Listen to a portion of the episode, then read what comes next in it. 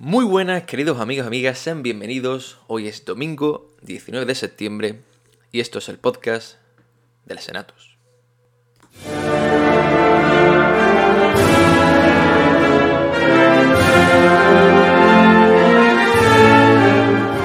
El Senatus.es, la web cofrade de la Semana Santa de Chiclana.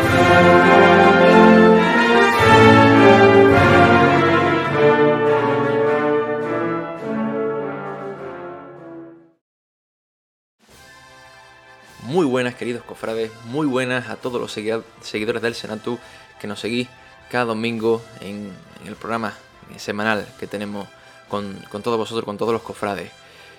Han vuelto las cofradías. Han vuelto las cofradías. Qué bonito es entrar estos días en las redes sociales y ver eh, cómo en todos los lugares de Andalucía, en todas las provincias, en todos los pueblos, hay cofradías en la calle haciendo culto externo público, ¿no? Yo a veces incluso me tengo me fijo bien en el vídeo por si es de este año, o sea, por si tienen mascarilla puesta para ver si es de este año y no son vídeos de, refrito, que tantos vídeos que ya hemos visto de otros años anteriores y por fin podemos ver imágenes nuevas. La verdad es que son días de, buenas noticias, de alegría y, y para el cofrade, sin duda, de las mejores últimas semanas de, de nuestras vidas, sin duda. Eh, en el programa de hoy vamos también a, conocer de primera mano cómo ha sentado esta, esta noticia, esta vuelta al culto externo, cómo han vivido también eh, toda esta pandemia eh, desde el punto de vista desde Cádiz y de San Fernando, que nos visitan hoy. Tenemos unos invitados muy especiales que nos acompañarán en la jornada de hoy. Y también estará con nosotros hoy, como no podría ser otra forma, no nos queda más remedio, ya que nos dice, mira, ya que allí no tengo cofradía, pues al menos me siento cerca con vosotros y no tenemos más remedio que saludar a Jorge Marcial. Muy buenas, Jorge, ¿qué tal? ¿Cómo estamos? Muy buena, jefe. Cuando has dicho no tiene cofradía, creía que, creía que iba a decir, como no tiene amigos en Galicia, lo llamamos nosotros. Cuidado con lo que decide Galicia a partir de ahora, que nos escuchan desde Galicia, ¿eh? Cuidado, quieto. Y cuando digo desde Galicia, mmm, gallegos no, nos están escuchando, ¿eh? Cuidado. Oye, ¿tú, le- tú le has contado la anécdota a ellos que, bueno, si no me equivoco, se le decía algo de los gallegos, no los costaleros, ¿no? Si no me equivoco, ¿no puede ser, Jorge? Sí, ¿no? ¿O no? Pues, ahora mismo me coge, porque yo ya de Yo historia creo costalera... me, me ha, me ha sonado eso, ¿eh? Digo que, bueno, de todas formas, a todos los, los gallegos que nos estén escuchando, eh, quedan invitados a sacar aquí una cofradía en Chiclana o a verla, a- en fin, a visitar nuestra, nuestra Semana Santa y nuestras costumbres. Por supuesto, estaremos, le llevaremos a, a, a- a unos mariscos Henry, a la Tasca 22 y a Tasca brindar con 22, finos chileneros. Sí, que aquí, aquí van a estar gustosamente, ¿eh? Así que, por supuesto, soy eh, muy, muy que bienvenido. Jorge, ¿qué primeras sensaciones tienes de esta semana viendo, ¿no? Como, como he dicho al principio, ¿no? En las redes sociales, ¿no? Yo ya tengo aluvión de, de cofradías que se ponen a la calle con sus rosarios vespertinos, eh, en fin, traslado, incluso procesiones ya con, con costaleros, con esas máscaras, famosas mascarillas debajo de los pasos. Yo no sé si después cuando se agache los faldones, alguno costalero se la quitará, porque vaya barbaridad, ¿no? Pero bueno, Eh, ¿qué te está encontrando, Jorge? ¿Cómo, cómo estás sintiéndote? Bueno, en primer lugar, Jorge, me gustaría mm, darle las gracias a todas esas personas que estuvieron con nosotros en ese directo Así que hicimos el martes. Muchísimas gracias a todos, porque además ya poco a poco se fue calentando la cosa y la gente fue participando y echamos muy buen ratito. Eh, eh, muchas gracias a todos ustedes. Y, luego, Jorge, esta semana ha sido mm, muy rara. Te tengo que confesar que ha sido muy rara porque yo to- todavía estoy en shock me parece mentira que, que estemos ya con pasos en la calle y como hemos dicho siempre, con todos los avíos. Es decir, mm, hemos pasado de 0 a 100. No me lo creo, no me lo creo, no, pero estamos así. Ahora, ahora es cuando nos han dado la joya de la corona, eh, no la podemos tropear, ¿vale? Como dije en el programa, no lo podemos tropear. Muy contento, muy contento, pero lo que tú dices, por ejemplo, tema costalero con mascarilla. A ver, yo creo que esto es más para la fotografía. Y lo siento. ¿Que hay que hacerlo? Magnífico, se hace. Pero voy a poner un ejemplo que, que me pasa diariamente, ¿no? Eh, uno está en el gimnasio entrenando y tiene la mascarilla puesta. La mascarilla, llega, lle- la mascarilla llega un momento que se empapa de sudor y aquello no vale para nada. O sea, yo cada día eh, en el gimnasio tengo que tirar una mascarilla. Me dura el tiempo que entreno, obviamente. Dicen que dura tres horas. A mí me llega a la hora y media, dos que entreno, solo que dura se empapa la mascarilla y fuera. Debajo de un paso, Jorge, eh, no sé si tú todavía te acuerdas de, tu época costalera, pero hace, hace mucha calor. Hace mucha calor, hace muchísima humedad también yo no sé cuánto puede durar una mascarilla. Ahora, en ese estudio costalero que estaba haciendo Antonio Santiago, el capataz sevillano, eh, pues mm, podrían también estudiar ver cuánto dura una mascarilla en esas condiciones. Porque es que a lo mejor una mascarilla en esas condiciones es que no funciona, mm, básicamente, ¿vale? Pero bueno, entiendo que ahora, ahora hay que dar todos esos primeros pasos. Ahora hay que dar todos esos primeros pasos. Tema de la pauta completa de vacunación por supuesto, test de antígeno, cosa que me parece fundamental, ¿no? Saber que nadie va a pasar el virus. Y bueno, y tema de mascarilla, pues bueno, para que vean que, que ya todos los medios posibles, todos los medios que a otros sectores no se le pide, mm, nosotros lo aplicamos. Perfecto.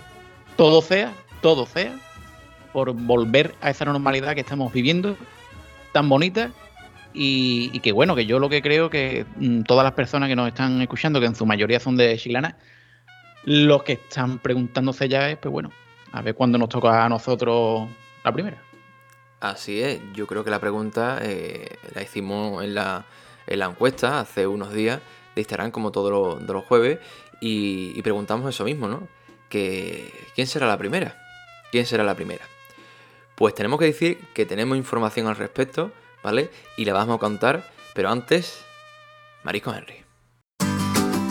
Mariscos Henry te hace llegar a cada paladar el exquisito sabor del marisco. Situados en Chiclana, tierra de buenos vinos y dotada de una gran variedad de productos del mar, Mariscos Henry te ofrece el mejor marisco cocido, de gran calidad y sabor, dedicándole a cada producto el tiempo justo y necesario para sacarle el máximo partido. Mariscos Henry, en Chiclana, calle Santo Cristo, recién cocido, directamente a tu mesa.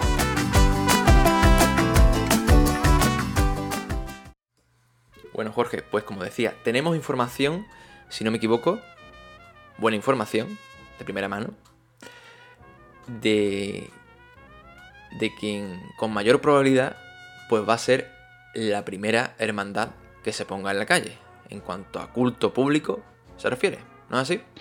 Pues sí, Jorge, el otro día, el martes, hicimos nosotros un calendario que creíamos que era el, más seguro, ¿no? Un itinerario en fechas que podría hacer. Pero se nos saltó una, se nos saltó una, y además mal por mi parte, porque no caí porque su festividad ya había pasado, pero que eh, nos hemos enterado y es lo que vamos a confirmar aquí hoy. Con casi toda probabilidad, con casi toda probabilidad, a expensas de que el ayuntamiento de el permiso oportuno, parece que la primera imagen que va a volver a las calles de Chiclana sea María Santísima del Dulce Nombre de la Hermandad del Amor de Fuente Marga. Yo, hombre, yo, yo que te decir, yo loco de contento, como es lógico, yo lo, loco de contento. ¿Por qué se nos pasó? Muy sencillo, la festividad del Dulce Nombre es el 12 de septiembre y bueno, pues se dio por finalizada. Pero si ustedes hacen memoria o si lo vieron, en la encuesta que hicimos en Instagram hubo un comentario que aclaraba que la Hermandad del Amor tiene recogido en sus estatutos que la Virgen puede salir durante todo el mes de septiembre. No solo a una fecha cercana a su festividad, sino durante todo el mes. Los hermanos del amor en cuanto se enteran de que se levanta el decreto y se puede volver al culto externo, como en su régimen interno, en sus estatutos, vienen contemplados esta posibilidad, pues se ponen manos a la obra, eh, eh, hacen todos los trámites y como os hemos comunicado, el último trámite que le falta es la aprobación del ayuntamiento. Si el ayuntamiento da el visto bueno, creo que en muy pocos días, en muy pocos días, la Virgen del Dulce Nombre del barrio de Fuente Amarga estará por las calles de Chiclana. O sea que creo que es una muy, muy buena noticia, ¿no, Jorge? ¿Qué te parece a ti? Yo, como es lógico, estoy loco de contento. Hombre, normal, lógico, ¿no? Así es, pues evidentemente, hombre, eh, fuese la hermandad que fuese es una grandísima noticia, ¿no? Porque eh, es volver a la normalidad que tanto ansiamos y compartir también con el resto de la provincia y con el resto de Andalucía con todas esas imágenes, pues añadir una imagen, una imagen más, ¿no? Que es la de, ese rosario de, la Virgen de Luz del Hombre en Chiclana. La verdad que tengo muchas ganas, muchas ganas de, ver, sobre todo de, vivir el ambiente, ¿no? De vivir con, con, con los cofrades y vernos las caras y decir, parece mentira, pero estamos aquí, ¿no? Estamos aquí, pues por fin viendo un culto, un culto externo. Pues esperemos que, se haga realidad. Evidentemente tiene que ser, como, como marcan los estatutos, tiene que ser, eh, eh, digamos, durante esta próxima semana de septiembre o ya los últimos días de, la próxima semana. Es decir, eh, antes de que termine septiembre, veremos esa imagen en realidad, con toda probabilidad. No sabemos el día concreto, todavía, por la premura, por las circunstancias, evidentemente, pues todo dependerá un poco de, cómo esté la cosa en, cuanto a actividad en Chiclana para poder hacer, llevar a cabo ese rosario. Pero bueno, en cuanto tengamos esa información o en cuanto la hermandad pues, pues lo publique, pues evidentemente estaremos ahí para compartir también esa, esa noticia. Así que bueno, esa, está, esa es la información. Esa es la información que, que es verdad que eso nos saltó, pero bueno, tenía sus motivos. Pero mira, parece, creo que nadie cayó finalmente, ¿eh? porque si vemos la encuesta, nadie caía que, la Virgen del Amor eh, iba a ser la posible candidata, porque todo el mundo decía Pastora, incluso Rosario, eh, con esto de la asociación de fieles alrededor de ella.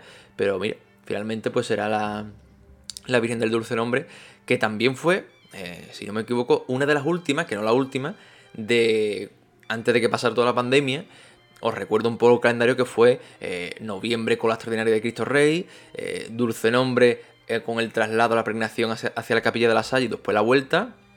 Tuvimos la última procesión que fue el Niño Jesús en el mes de enero.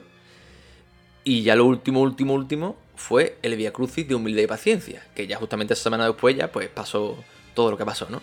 Pero ese fue el último, los últimos actos que, vimos. Y bueno, y la hermandad del amor pues volverá pues con toda probabilidad, pues hacer historia, ¿no? Porque será la primera. No, mm, bueno, está feo. A ver, está feo. Bueno, no está feo, es que es la verdad. Eh, aunque sea mi hermandad, pero es que la verdad.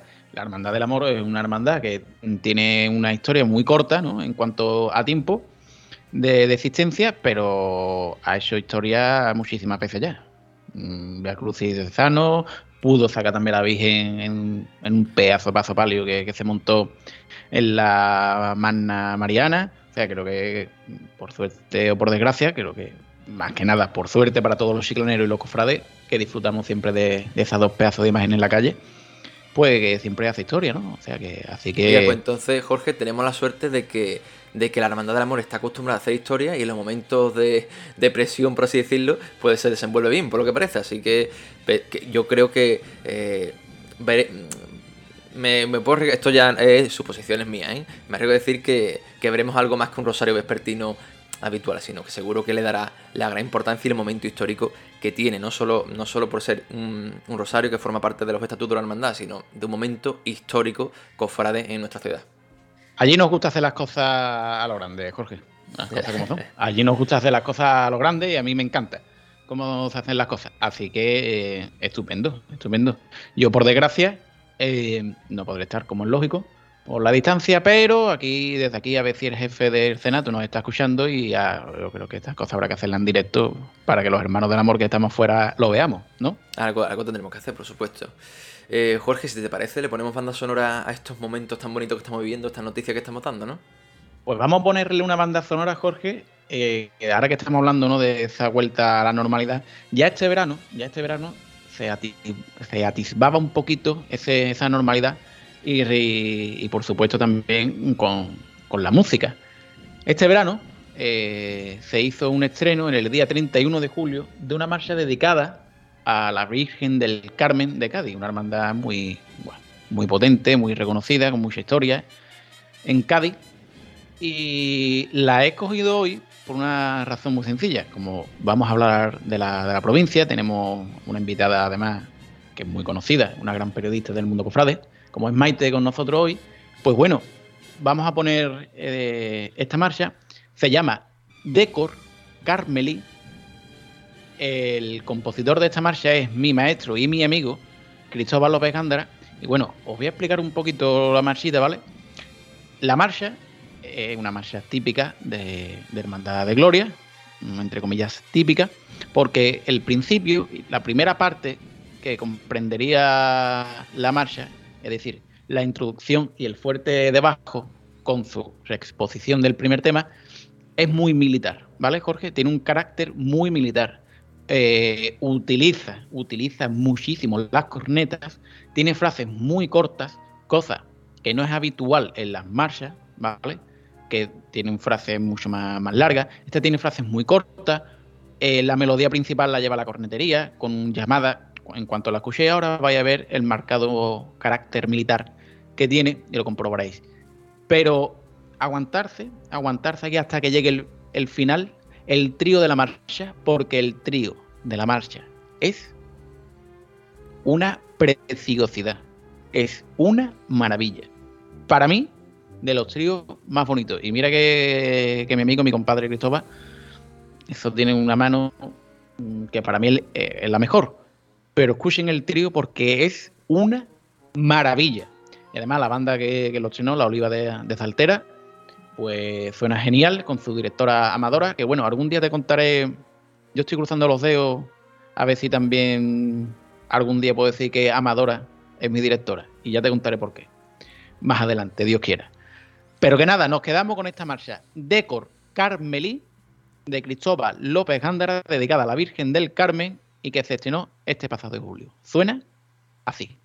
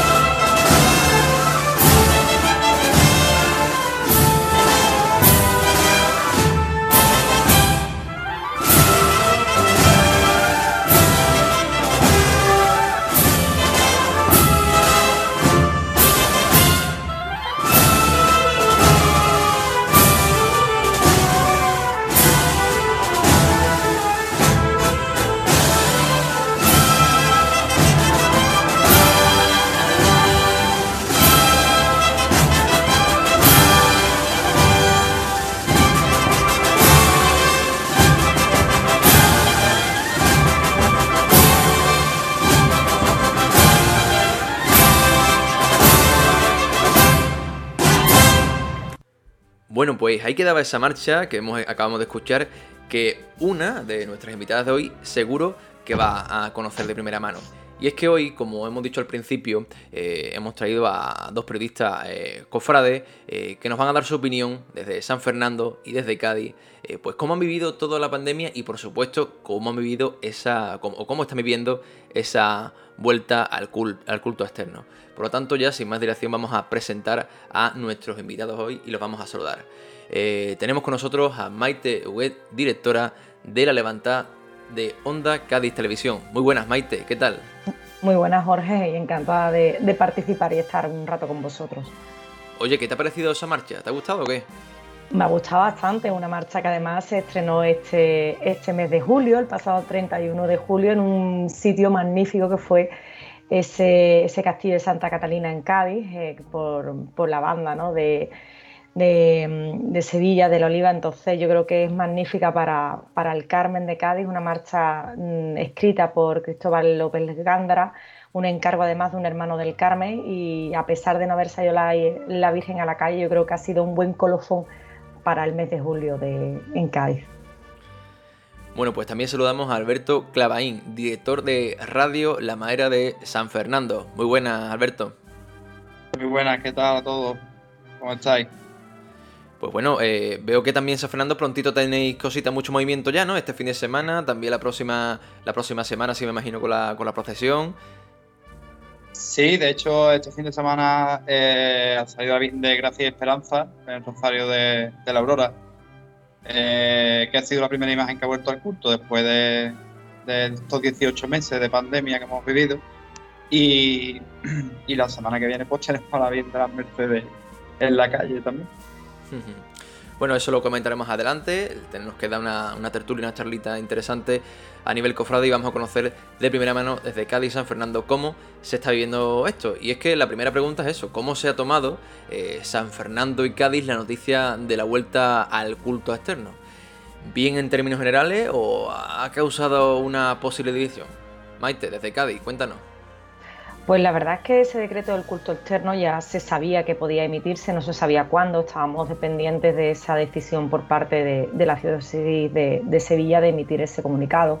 Y ya había, pues, en, llevaba semanas en Cádiz eh, esa esperanza ¿no? de que se pudiese emitir. El, decreto, la verdad es que mm, era algo que se necesitaba, que todo el mundo además ha cogido muy bien, pero claro, ya vienen los peros, ¿no? El, el ayuntamiento pues ha dicho que los cofrades salgan a la calle pero con restricciones, que no habrá público en la calle, pero eso ya yo creo que queda en un plano secundario. Cádiz yo creo que en el momento que ha cogido ese decreto lo ha cogido con muchísimas ganas, con mucha fuerza y además creo que aquí además ha tenido la diferencia de esperar al 7 de octubre para que sea la primera salida profesional. El 7 de octubre es la patrona de Cádiz, la Virgen del Rosario, y había dos hermandades que tenían previsto una salida, una era la Merced, que debería haber salido, bueno, debería salir el próximo domingo, y también el Rocío, que sale el último domingo de septiembre, el último sábado de septiembre, y no lo va a hacer. Yo creo que, se ha tomado una decisión muy acertada por parte de las hermandades, porque la primera en Cádiz va a ser la patrona, la que salga a la calle.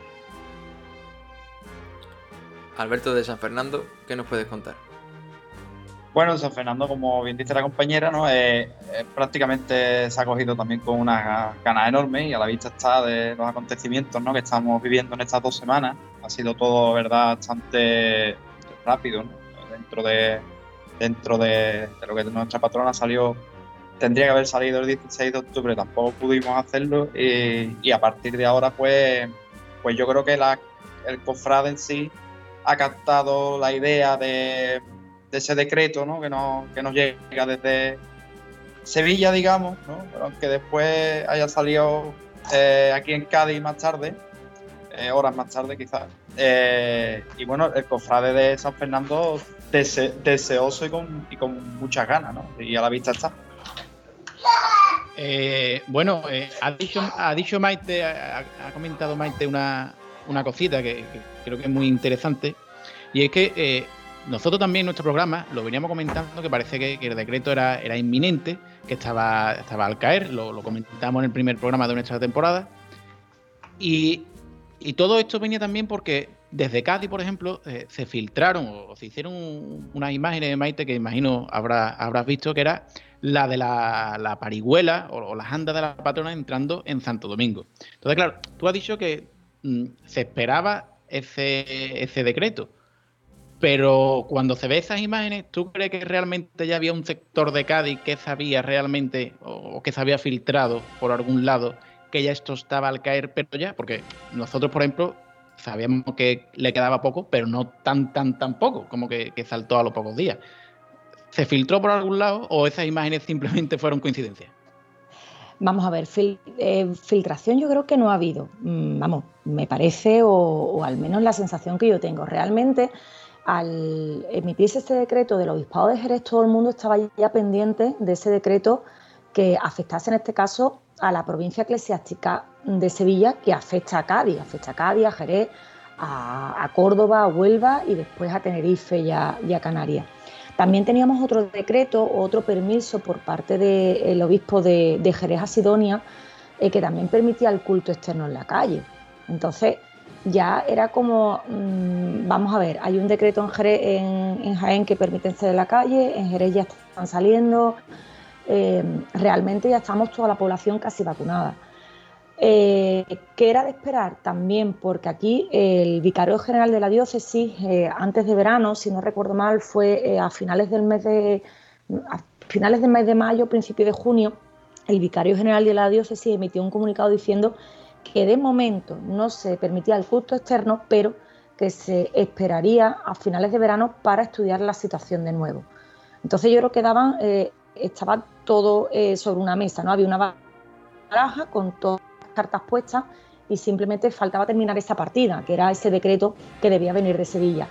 También ves que los estadios están llenos, que la cultura vuelve a la calle y a los, teatros, el cine. Ya eh, un poco había ese movimiento por parte de los católicos de decir, bueno, ¿qué pasa con nosotros? Yo creo que en este caso la diócesis de Sevilla se ha visto no forzada, pero sí eh, ha sido consecuente con la situación que había. O sea, todo vuelve menos nosotros y ya tengo también a mis fieles un poco mosqueados, ¿no? Pues yo creo que la situación era salir a la calle. Que sí había un chivatazo, no, yo creo, y por lo que yo he hablado con Pascual, no había ese chivatazo. Sí es verdad que ellos se habían preparado porque estaba el run run durante todo el verano que parecía que la patrona podía ser la primera. Eh, pero bueno, mm, uno siempre espera ese decreto oficial. De hecho, mm, Pascual tenía, el padre Pascual tenía preparado esa salida procesional, pero también tenía un plan B, que era eh, no hacer la salida procesional porque no se pudiese, pero sí sacar la Virgen a las puertas de Santo Domingo y dejarla allí durante toda la jornada. Poner unos cordones fuera, pero la Virgen salía a la calle, aunque fuese unos pocos metros del dintel de la puerta de Santo Domingo. O sea, que realmente había dos planes y en los dos planes la parihuela eh, entraba en juego, tanto para sacarla a la puerta de Santo Domingo como para sacarla a la calle. De hecho, la procesión está pensada para sacarla en parihuela, no en el paso. O sea, y de hecho la patrona va a salir en la parihuela, no porque también han visto que bueno, que podemos salir a la calle, pero también vamos a, a no correr demasiado, ¿no? O sea, vamos a ser también un poquito prudentes. Entonces, bueno, que sí, que es verdad que entró la parihuela, pero en este caso la parihuela tenía la misma, o sea, tenía dos funciones distintas para si hubiese procesión o no lo hubiese. Y en este caso han pillado la foto. Bueno, la, foto no la han pillado, la foto está hecha con ciencia. Bien, eh, Alberto, imagino que por San Fernando exactamente igual, eh, una sorpresa total, ¿no? Y las hermandades rápido y corriendo se están poniendo un poco al día de todo esto, ¿no? Sí, prácticamente a las pocas horas de, de el decreto a conocer, eh, creo que fue un día después, eh, anunciaba la Hermandad de los Desamparados esa salida ¿no? Eh, de la Virgen de, las Mercedes, que, que, como he dicho antes, ¿no? y ha sido todo, digamos, como tanto como chivatazo, no, no creo, pero sí es verdad que estaba la gente ya como expectante y ya incluso hasta puedo llegar a imaginar que preparando por si acaso. Es lo que nosotros entendemos desde, el punto de vista de la premura corriendo, ¿no? De, tú no puedes, eh, aunque se puede preparar una procesión en una semana, eso lleva un poco más, ¿no? Y entonces entendemos eso. Eh, chivatazo como tal, ¿no? Pero sí estaba ahí la cosa a punto. Entonces, pues estaba la gente ya como poniéndose en marcha, ¿no? Antes incluso que el decreto seguro se, se aprobase. Bueno, una gran noticia, eh, sin duda, pero que me gustaría conocer de vuestra opinión de si ha llegado tarde. Es decir, ahora evidentemente eh, en una semana nos hemos olvidado de todo el añito eh, a nivel cofrade malo que hemos pasado. Bueno, pero bueno, ahí está, ¿no? me gustaría saber si, si ha llegado esta noticia justo en su momento o demasiado pronto. ¿Cuál es vuestra opinión? Yo no creo que ni, pronto ni tarde. Eh, nosotros creemos que es tarde porque llevamos 18 meses sin ver un paso en la, en la calle. Entonces, para nosotros eh, el decreto debería haber salido en el momento que se levanta el estado de alarma y coincide con el cuerpo y el cuerpo debería haber salido a la calle. Creo yo. ¿eh? Eh, sí es verdad que ha habido una situación sanitaria muy grave y, además en, en, concreto en Cádiz, en la provincia de Cádiz se agrava en el mes de enero, con muchísimos casos de, de COVID, con muchas muertes y realmente después de esa ola creo que también era una imprudencia haber preparado unas salidas profesionales para la Semana Santa del 21, desde mi punto de vista. Que a lo mejor ya en verano se podía haber abierto un poco la mano, quizás, pero yo creo que había tanta inseguridad con las vacunas, con, bueno, con todo en general, que el mismo obispado tenía miedo y hasta las propias hermandades. Yo conozco un caso muy cercano de una hermandad que debía haber salido en verano y, que el propio hermano mayor decía, yo voy a una reunión con la policía local en realidad para que me digan que no puedo salir a la calle, porque ¿cómo voy a, salir, o sea, ¿cómo voy a ser yo el responsable de sacar mi imagen a la calle, poner tanta gente en la calle con la situación que hay, que yo mismo tengo miedo, ¿no? No miedo de pavor, pero sí un poco de estar asustado. Entonces, eh, no es un caso, son varios que todo el mundo iba un poco a la Policía Local de Protección Civil y, al Ayuntamiento para que le dijese, no, mira, todavía no, es, no podéis salir. Ahora es el momento, yo creo que sí, pero porque hemos visto que eso, que los estadios ya han abierto las puertas por completo, que la Junta Andalucía ha dicho, oye, que los teatros también están abiertos para todos. Entonces, ahora sí, porque si ellos sí, nosotros también porque al fin y al cabo es nuestra manera de manifestarnos, igual que el que va al fútbol se manifiesta con, su equipo pegando brincos, pues la nuestra es sacando una imagen en una calle, que es lo que también necesitábamos durante este tiempo y, disfrutarlo, ¿no? Porque aunque muchos no lo entiendan, es nuestra manera de disfrutar nuestros momentos de felicidad, nuestros momentos de, encuentros con, Jesús y con María. Entonces, igual que ya digo, igual que el que va a un estadio, se pone su camiseta del Cádiz, su bufanda y le grita 33 cosas al Cádiz o al equipo contrario y era una necesidad y un estadio, pues para nosotros era una necesidad ver una imagen en la calle. ¿Y ahora es el momento? Sí, y yo creo que, por ejemplo, en Cádiz se ha tomado una decisión muy acertada por parte de las cofradías. La primera debe ser, o sea, ya que estamos donde estamos y hemos llegado donde estamos, vamos a esperar y que sea la primera la patrona de Cádiz, ¿no? Una, una imagen además muy vinculada a milagros, a protección de la ciudad, me parece perfecto. Alberto. Eh, eh, bueno, yo creo que tarde como tal, a ver, igual dice la compañera que en enero sufrimos también una, una subida importante de los casos después de, la de las fiestas navideñas, que además castigó mucho a la ciudad, muchísimo, eh, por algunas hangadas que hacían por ahí, que han salido en la tele y todo. y, bueno, sí es verdad que, bajo mi punto de vista, yo creo que ha llegado el momento adecuado, en el momento que podemos estar un poco más seguros, porque también es verdad que que no estamos hablando de, estamos hablando de una pandemia mundial y que nuestro mundo sí es cierto que en este mundo gofrade eh, apegotonamos a mucha gente en muchos sitios sí o sí. No es una cosa de eh, un estadio que puede limitar ¿no? Los asientos y un teatro que puede limitar los aforos también pero nosotros no, nosotros no podemos poner una, separación de entre personas en la calle. Entonces, yo creo que ha llegado en el momento en el que yo por lo menos, ahora te hablo de punto de vista personal, me siento seguro ahora a lo mejor un poco más, ¿no? Con esa vacunación ya de casi 80 o más, 90% de la población andaluza. Y, ya es por seguridad. Yo lo veo bastante acertado aunque hayamos tenido que esperar un poco, hemos tenido que tener más paciencia que nadie, ¿no? Quizás. Y aunque veamos, como dice la compañera, ¿no? que los estadios tal, que están llenos y que, y que es una cosa que hemos tenido que tener más paciencia que nadie, pero yo lo veo bastante acertado y que creo que ha llegado en el momento adecuado. creo que sí. Las formas, como, como bien dice antes la compañera, eh, las formas en las que tenemos que llegar a la total normalidad cofrade, porque yo opino que ahora eh, entramos en, una, en de, de volver nosotros mismos a la normalidad. Aunque nos hayan dado el pistoletazo, ahora tenemos que ir nosotros haciendo nuestra propia normalidad.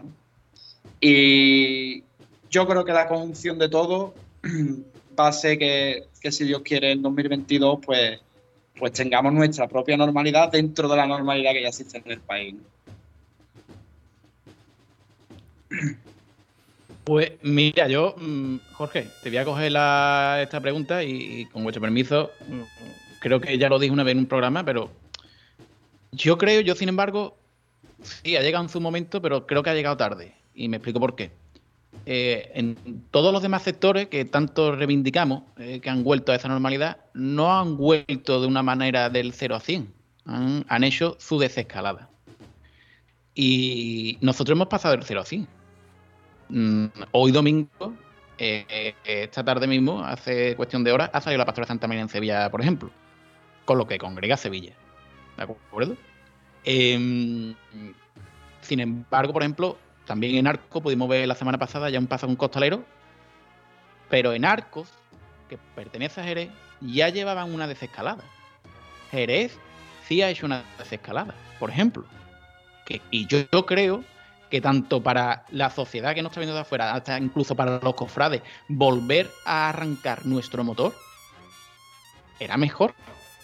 Porque claro, eh, como lo que ha comentado Alberto, el próximo domingo eh, bueno, creo que es domingo, perdóname, la bien de la Mercedes, no sé si es domingo, sábado o, Alberto, ¿cuándo procesiona? El, día 24, sí. Pues mm, sale ya con todos sus avíos, vamos, este sábado creo que fue, eh, ayer eh, se produjo la, la igualada, todo.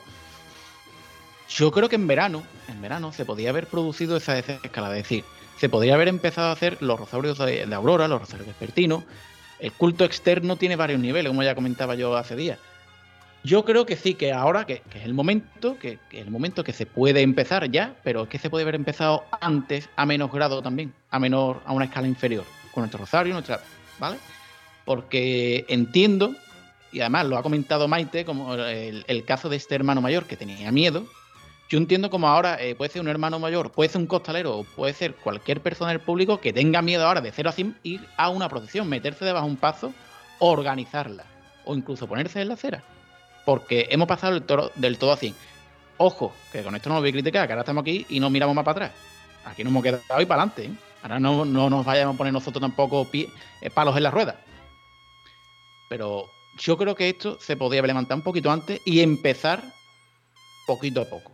Para llegar a una Semana Santa con unas pruebas y un camino recorrido y, y, oye, y ver que todo, ahora de buena primera nos hemos lanzado a la calle cosa que me parece estupendo. Que yo, vamos, Dios me libre de, de criticar yo eso. Flores bendita. Pero creo que hemos pasado del 0 a 5. Y ahora, y ahora que no tenemos experiencia, hay que hacerlo todo con muchísima prudencia. Por eso mismo, porque nos falta la prudencia, perdón, nos falta la experiencia de sacar una cofradía en la calle eh, con el COVID, ¿vale? Para entendernos todos. Porque no me diré ustedes que no es chocante unos ensayos como he visto con mascarilla, con este tipo de cosas, choca. ¿Que hay que hacerlo? De acuerdo. Pero creo que, bueno, esa era mi opinión que quería compartir con ustedes porque creo que eh, creo que muchos cofrades realmente pensamos esto, ¿no? Que, gloria bendita lo que tenemos ahora mismo, no lo, no lo vamos a perder, pero oye, no hubiera venido mal en verano ir haciendo prácticas, como aquel que dice, no vamos a ir directamente al examen. Y bueno, ahora eh, me toca a mí la pregunta. Es que estoy hablando y la escaleta y yo muchas veces dos cosas a la vez no puedo. Eh, hablando un poco de todo esto, eh, Maite y Alberto, ¿pensáis, vamos ya un poquito a la vista atrás, ¿pensáis que hemos estado faltos los cofrades de liderazgo? De que alguien, de que alguien, no un cofrade de a pie, de que alguien de las instituciones hubiera cogido esta bandera y hubiera capitaneado a todos los cofrades y se hubiera sentado con quien se tendría que sentar y alzar, alzar la voz, perdón, mm, de todo lo que pensábamos. ¿Creéis que hemos estado faltos de esa falta de, de liderazgo? Maite. El liderazgo quizás se tenía, lo que pasa que lo que no se quiere es molestar a la curia directamente. porque el presidente del Consejo de Hermandades de Cádiz, por ejemplo, tenía claro que se podía salir a la calle, ha estado hablando con ayuntamientos, ha estado hablando con protección civil, pero realmente al final lo que no se quiere es molestar, porque se piensa que, bueno, que nos van a castigar, porque como pertenecemos a la iglesia nos van a castigar, que es un error, quizá, a lo mejor nunca se ha hecho y, no se sabe cómo, cómo, bueno, cómo pueden racionar, pero aquí ya sabemos, bueno, hemos tenido comisarios, intervenciones, que en el momento que un hermano mayor o alguien da, un pasito para adelante se le castiga. Entonces ningún presidente de ningún consejo o una agrupación de, hermandades se va a arriesgar a sentarse con el, con el obispo, con don Rafael, y va a decir, mire, que yo creo que vamos a salir a la calle teniendo su permiso o, no teniendo permiso. Y le dice don Rafael, venga, va, tú sal, espérate, que mañana ya te doy el decreto de, tu, de tu sesión y ya mm, pasado hablamos. Es que no, es que dependemos de la iglesia, entonces por mucho que haya un líder, mientras que la iglesia no diga que se puede salir a la calle, es que es imposible. O sea, demasiado creo que se han hecho todos los consejos y agrupaciones locales eh, organizar la Semana Santa que tuvimos, todos.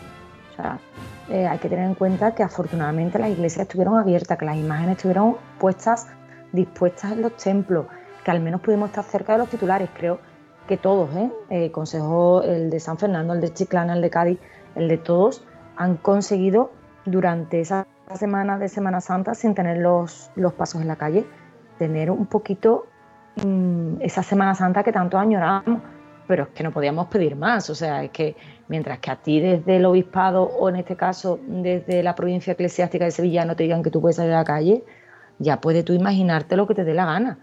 Que es que si no tienes autorización, te la estás jugando. Alberto. Claro, eh, lo que ella dice tiene toda la razón. lo que pasa es que sí es verdad que yo creo que a lo mejor, a lo mejor dentro de este, poniendo un poco un punto crítico a, todo lo que estamos hablando.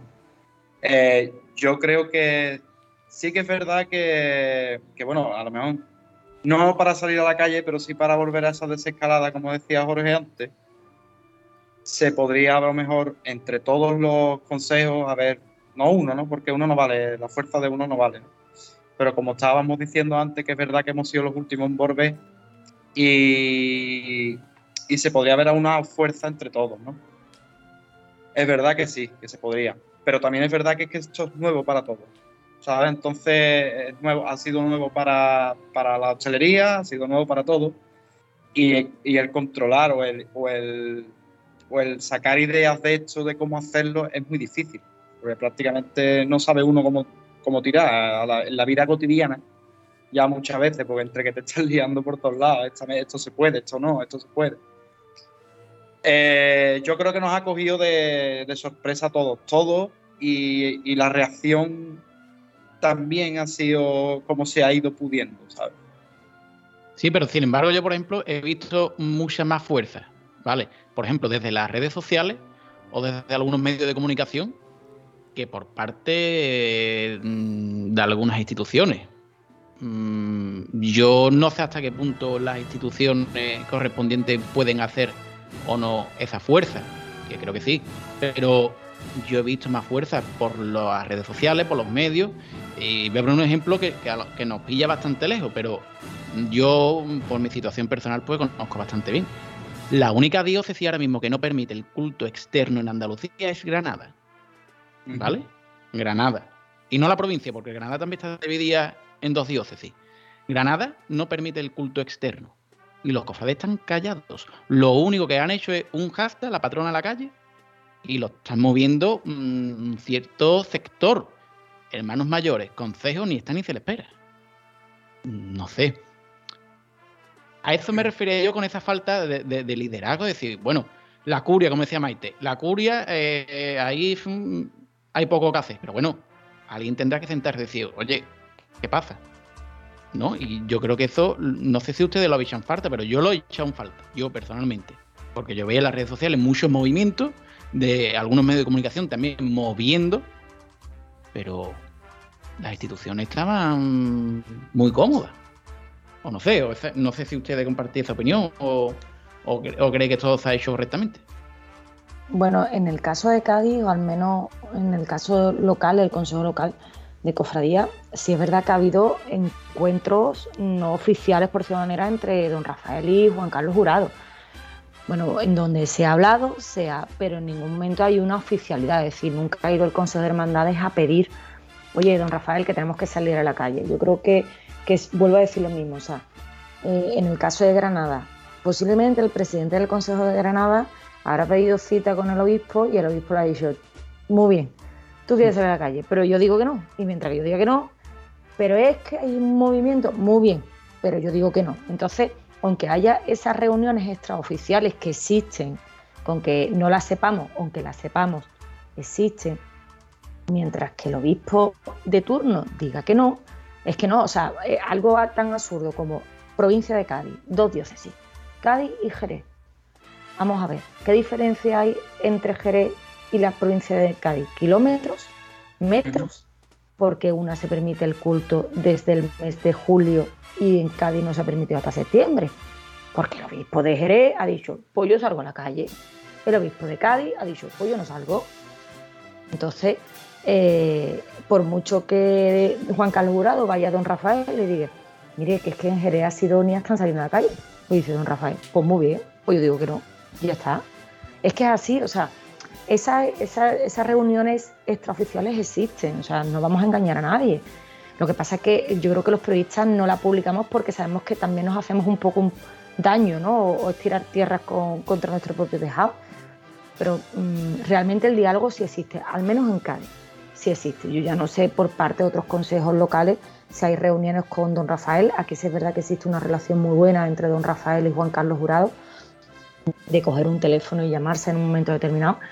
Pero mientras que el obispo que esté en cada diócesis en cada momento, como en el caso de Granada, por mucho que Andalucía salga a la calle, si el de Granada dice que no vaya a salir a la calle, que me diga que, que hay, sí, venga, ¿cuántos decretos hay? 33 firmados. Vale, pues el mío no está firmado.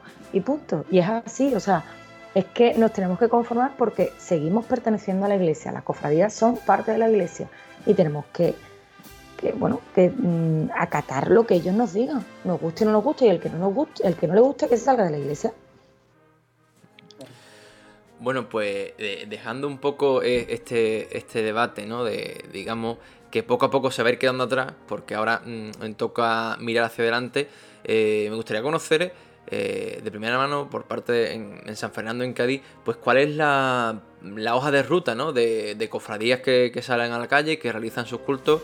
Eh, Alberto, en San Fernando, ¿cuál es esa ruta de aquí estas próximas semanas, próximos meses? Bueno, pues en principio, eh, en este fin de semana, como hemos dicho antes, la Virgen de Gracia y Esperanza conmemorado ya, ¿no?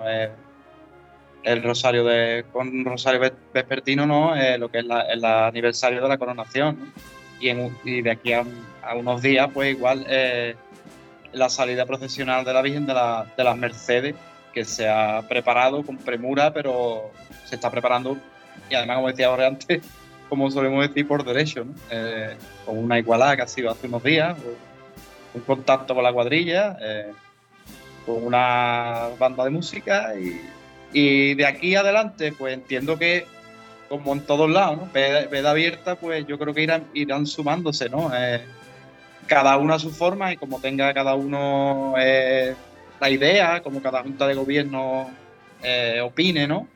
tenemos que sacar la imagen, pues ya cada uno tiene que opinar y cada junta de gobierno yo creo que decidirá de qué manera. Yo creo que, a partir de ahora van a empezar a salir ensayos solidarios por todos lados eh, es mi opinión, ¿eh? Eh, que no lo veo mal, ni mucho menos, porque hay mucha, muchísimas ganas, pero siempre que, sea con cabeza, ¿no? que tenga sentido lo que se está haciendo, lógicamente. Y aquí en San Fernando yo creo que, como bien sabéis, igual que Cádiz, Chiclana y toda la provincia, esta tierra es muy cofrade. Y yo veo ya movimientos por todos lados, o sea que hoja de ruta, pues yo creo que a partir de, ya, de que las Mercedes ponga un pie en la calle, ¿no? Yo creo que ya eh, no vamos a mirar atrás, como dice Jorge, ya hacia adelante en todo. Maite. en Cádiz? Pues mira, en el caso de Cádiz, lo he dicho antes, la primera vez que va a salir a la calle es el 7 de octubre la patrona, saldrá a las seis y media de la tarde. Sí es verdad que debería haber salido la Merced el próximo domingo, porque ellos salen el domingo más próximo a la, festividad, que es el día 24, que es viernes 24, pero eh, primero por premura de tiempo, el hermano mayor me decía el otro día y, en el programa también lo ha dicho hoy mismo, ¿no? Eh, me parecía, eh, como decía él, dice, nos parecía algo eh, precipitado organizar una procesión en menos de 10 días. porque tienes que preparar cuadrilla, porque además ellos habían montado una estructura de culto con el paso de palio, entonces, porque pensaban que no había, que no había decreto. Entonces, bueno, tienes que cambiarlo un poco todo y bueno, la diferencia es dejarlo a la patrona. Después, la, la Virgen del Rocío de Cádiz, la de la Hermandad, que sale el último sábado de septiembre, también ha decidido lo mismo, que no sale a la calle, a pesar de, ser la patrona de extramuros, pues ha decidido que no, que sea la patrona de Cádiz. Y una hermandad que sí es verdad que anunció un rosario vespertino fue la Cofradía de Oración en el Huerto. La puso una vez que se lanzó el, el decreto, creo que esa misma tarde o a la mañana siguiente, anunció un rosario vespertino para el día 6 de octubre, o sea, por la tarde el día que sea más que se está celebrando el pregón de la patrona, las vísperas de la patrona. Pero parece que alguien le ha dicho o le ha dado una colleja al hermano mayor, le ha dicho, oye, mira, vamos a ver, si el resto han dicho que no, no vas a ser tú la primera en salir a la calle, vamos a dejar a la patrona y sonor.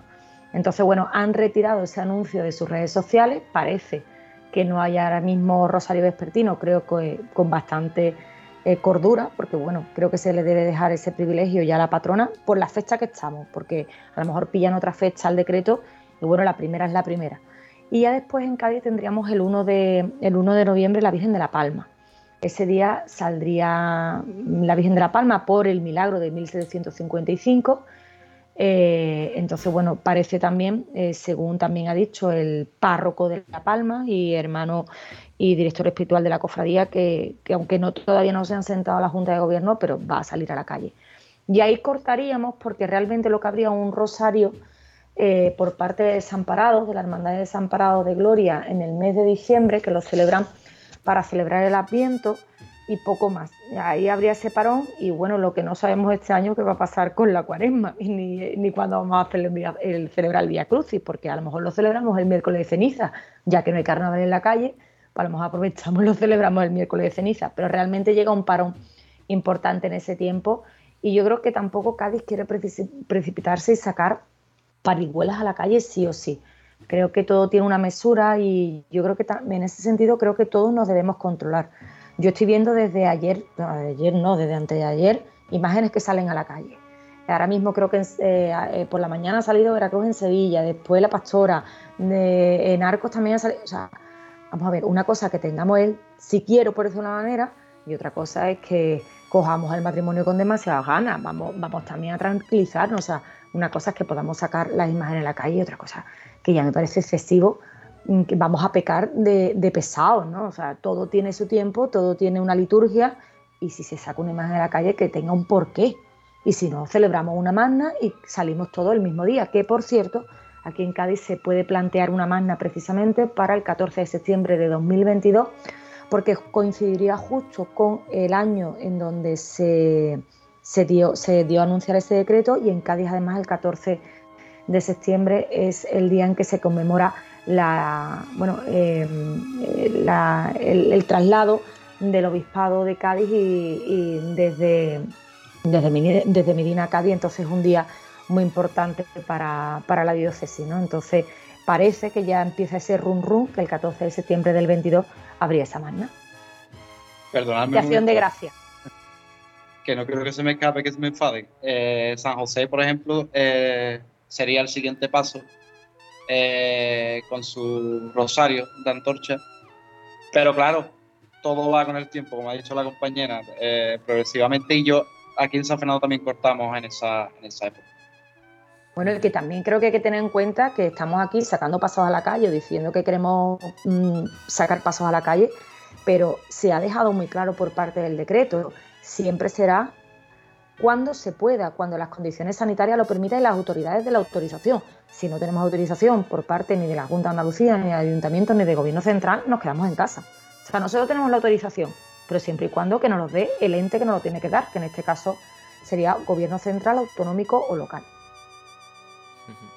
Bueno, eh, la verdad es que me da envidia escuchar que, las localidades vecinas pues van teniendo su actividad. A nosotros en Chile nos queda un poquito, hay que esperar un poquito para conocer esos de porque estamos mm, esperando esos permisos correspondientes. Mientras tanto, eh, todos los cofrades chilanas y, y de fuera también estáis invitados, nos vamos a la Tasca el 22, donde se respira ambiente cofrade durante los 365 días del año. ¿Qué te pasa, Alfonso? ¿Qué no puede ser, Diego? Que está perdiendo todo, Pisa. Está perdiendo todo. ¿Qué está perdiendo todo? ¿De qué? Semana Santa, Diego. Tú no ves ni costaleros, ni músicos, ni los niños, ni el olazar. El ambiente cofrade me está. El ambiente cofrade lo de menos, esto lo arreglo yo ya mismo. ¡Guau! ¡Dale humo!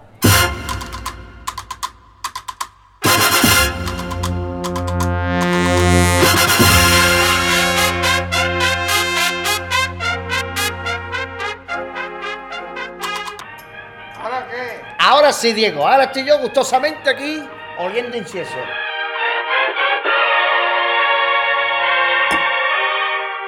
Tasca el 22, tu barco frade de Chiclana.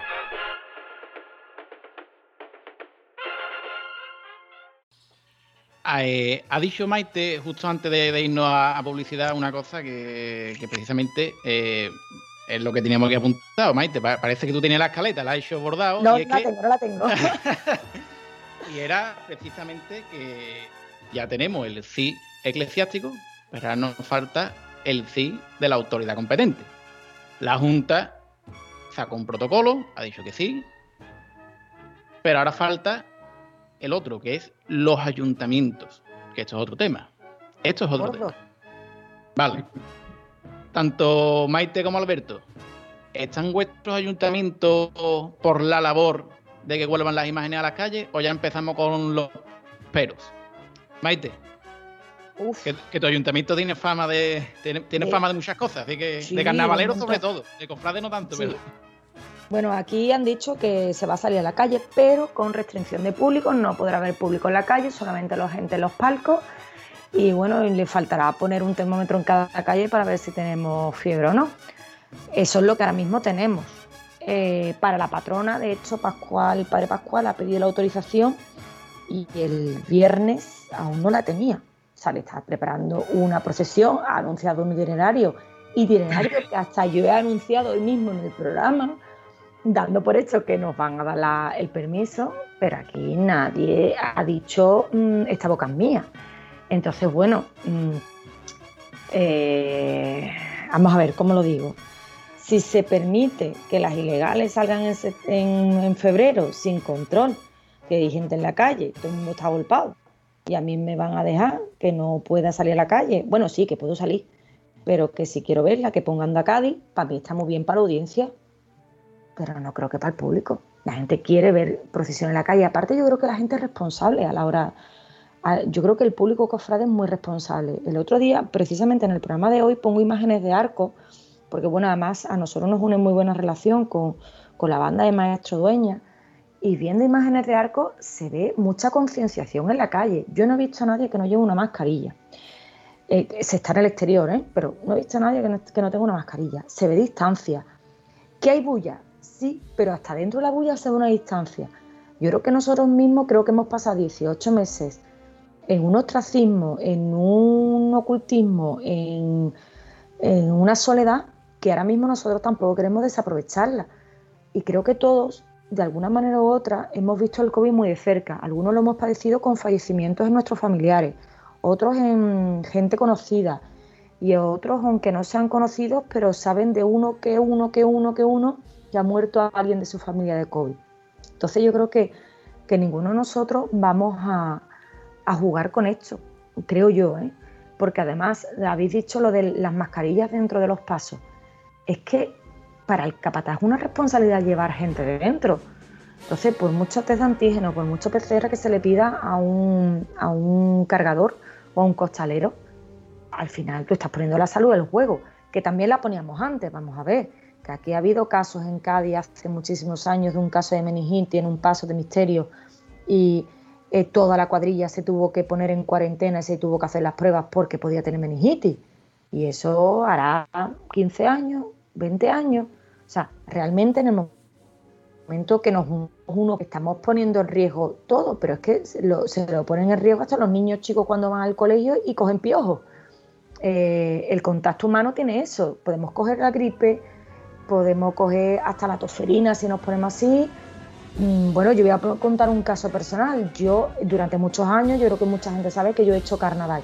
Y yo he cogido la mononucleosis en el falla, haciendo carnaval. Yo como trabajadora, ¿por qué? Porque el falla es un sitio cerrado, este coge eh, baja de defensa, un comparsista, un corista, un chirigotero está cantando, suelta saliva, ahí no hay mascarilla, porque no había mascarilla, y yo cogí la mononucleosis a menos de seis meses de mi boda. Pasa algo antes era normal, ahora parece que de COVID no es tan normal. Afortunadamente tenemos las vacunas y yo creo que hay una responsabilidad en la calle. ¿Que mi ayuntamiento es especial? Sí, vamos a dejarlo en que es especial. Yo lo único que espero que al menos la patrona de permiso y que el 1 de noviembre, siendo el barrio de la Viña, el barrio del alcalde, también de permiso y teniendo en cuenta también las vinculaciones milagrosas de ambas vírgenes. Yo creo que es muy importante tener en cuenta Mm, que para el creyente es muy importante determinadas imágenes. Y también voy a contar una anécdota. La Virgen de la Palma salió en pleno COVID, eh, cuando estábamos en estado de alarma, a las puertas de la iglesia de, La Palma y la pusieron fuera en un lunes santo. Yo no sé si es casualidad o no, pero en la viña no ha muerto nadie de COVID. No sé si es casualidad. Habrán muerto otras cosas, pero de COVID no. Entonces, bueno, yo creo que hay que, yo creo que cada cosa tiene su curso y si se permite cantar, hacer un festival de carnaval hace tres semanas en la aduana, eh, se tiene que permitir todo. No digo carnaval, de lo que sea. Y Alberto, ¿cómo está la cosa por el ayuntamiento de, la isla?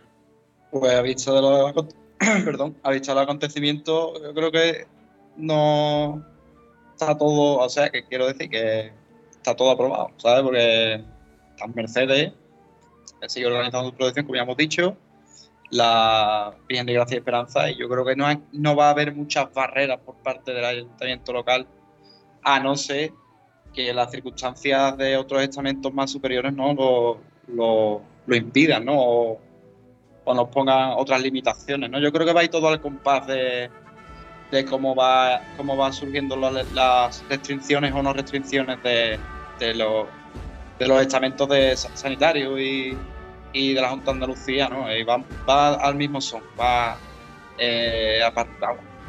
Se está viendo en estos días, ¿no? Que, que no está poniendo barreras ni trabas, ni creo que, que tiene pinta de ponerlo. No tiene pinta de ponerlo. Yo creo que va a ir todo robado. Maite, esta pregunta ahora va en concreto para ti, por, porque la noticia, la bomba, saltó en tu ciudad, en Cádiz. Y es que esta semana eh, se conocía que el carnaval se atrasaba. Y el domingo de carnaval coincidirá con el de Corpus. Sin embargo, vemos que el presidente del consejo y el obispo parece que no le importa mucho esta coincidencia, pero los cofrades la verdad que en redes sociales pues están bastante encendidos. Mm, nos gustaría saber tu opinión al respecto de toda, de toda esta polémica.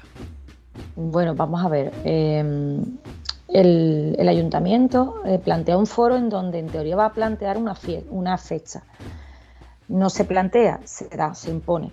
Entonces, eh, esa fecha que ya estaba rulando desde la semana anterior, contaba de mayo a junio, pero yo creo que muchos que escuchamos esa fecha creíamos que iba a ser solo concurso, no carnaval en la calle. Entonces, cuando se plantea esa fecha, eh, yo creo que la gente dijo, bueno, concurso, que es lo que a la gente le importa, y carnaval en la calle, pues no, concurso, que aquí en Cádiz lo que importa es el concurso. Claro, sorprende el ayuntamiento diciendo, no, no, y después nos vamos a la calle, coincidiendo como el segundo fin de semana de carnaval con las vísperas del corpus y del corpus. El alcalde ah, reconoce hoy en Diario de Cádiz que puede que se haya confundido con el tema de las fechas, por lo menos hay un medio reconocimiento.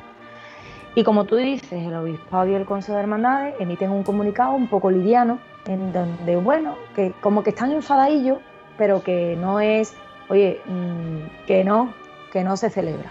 Hay que tener en cuenta que el Corpus se lleva celebrando desde el año 1200. que es una fecha litúrgica, que tiene un porqué, o sea, que son 50 días después del Domingo de Resurrección y 10 días después de Pentecostés. El alcalde dice el otro día en una rueda de prensa y sorprende diciendo que es que no lo pueden poner ante el carnaval porque los cofrades necesitan un tiempo de reflexión después del domingo de resurrección. Yo mm, me van a perdonar, pero el cofrade necesita esa reflexión en Cuaresma y en Semana Santa, no después. Después, con perdón, vámonos que nos vamos, las glorias a la calle. Yo ya no necesito más reflexión. O sea, mi vida cristiana siga su día a día, no necesito reflexión de nada.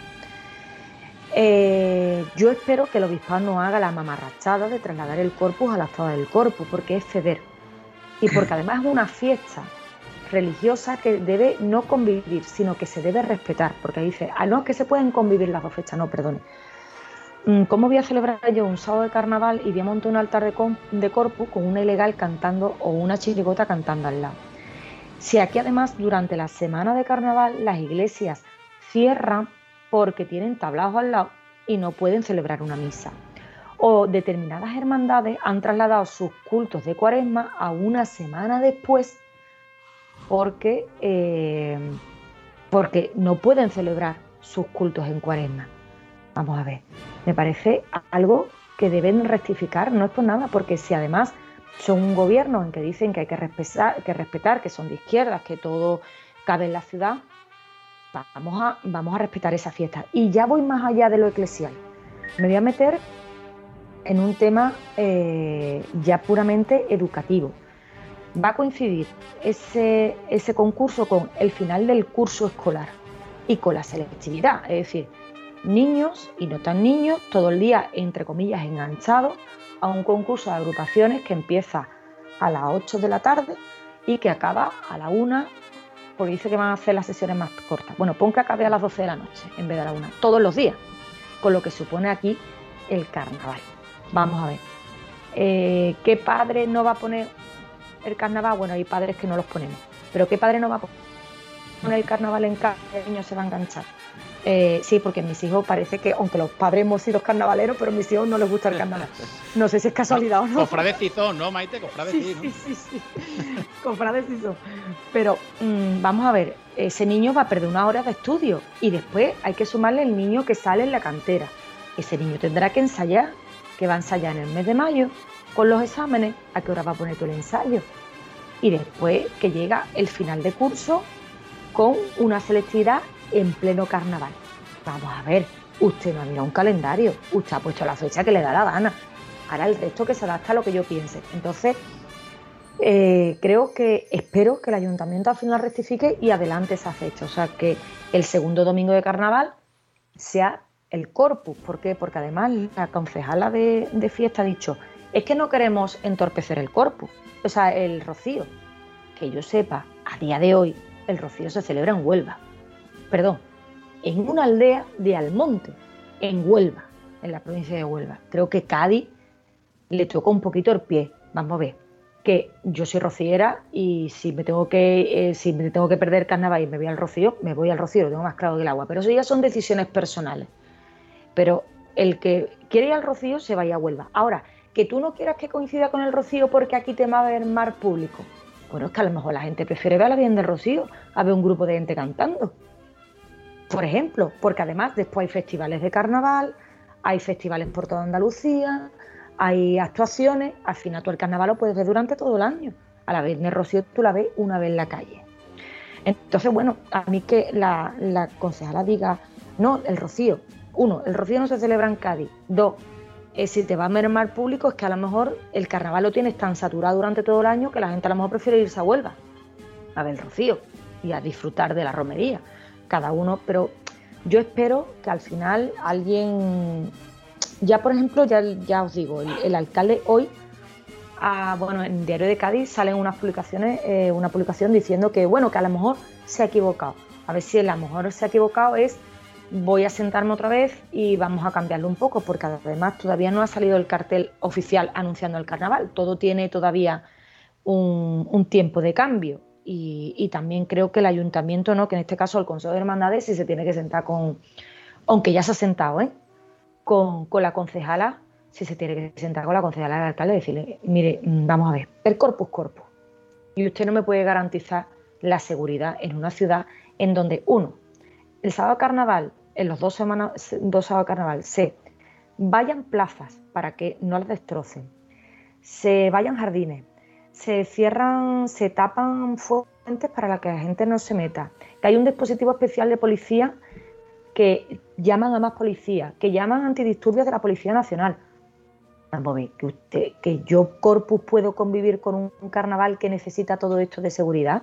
Yo creo que no puedo convivir, es imposible. O sea, yo mm, pienso, por ejemplo, la Hermandad de la Cena, que saca la imagen de Jesús del Milagro a las 7 o a las 8 de la mañana de Santo Domingo, el domingo por la mañana, y yo me puedo imaginar mm, el camino mm, hasta llegar a su altar. Puede ser gente volviendo de la carpa, además una iglesia que se encuentra además donde normalmente se pone la carpa al lado. O sea, yo me puedo imaginar esa situación dantesca. Gente gritándole cosas que no le tienen que gritar a una imagen sagrada, y etcétera, etcétera. O sea, es que yo creo que, no podemos, que, es que no se puede, que es que no, es que no puedan convivir, es que el problema es que a lo mejor el público de, carnaval no, no sabe convivir con algo que no sea una imagen sagrada en la calle o lo que sea. Entonces yo creo que eso hay que replanteárselo muy seriamente porque puede provocar una, un cisma muy importante en Cádiz, a pesar de que el obispo no diga nada. ¿eh? Y el obispo llama al alcalde, ¿eh? también lo digo, extraoficialmente. Bueno, pues a ver cómo, queda, queda eso, estaremos, estaremos atentos. Nosotros para, recordar eh, los momentos vividos estamos estrenando esta temporada una sección eh, de momentos cofrades de audio eh, para ver, para recordar lo, que, lo que siempre hemos sido. Patrocina esta sección la bodega cooperativa de Chiclana. En el Senatus brindamos con los vinos de nuestra tierra. Fino chiclanero, algo muy nuestro. Pues bueno, antes de, esta, de esta sección, como hemos dicho, eh, queremos despedirnos de, los compañeros que nos han visitado en, este, en esta jornada de domingo a este podcast del Senato, al que estamos muy agradecidos. Eh, Maite Wet, muchas gracias por acompañarnos y por darnos tu punto, tu punto de vista y darnos esa información desde Cádiz, que también nos interesa que somos vecinos prácticamente. pues sí, somos vecinos. Un placer de verdad haber estado este rato con vosotros y cuando queráis si mis niños me lo permiten, yo encantada de estar con vosotros. Estupendo, muchas gracias.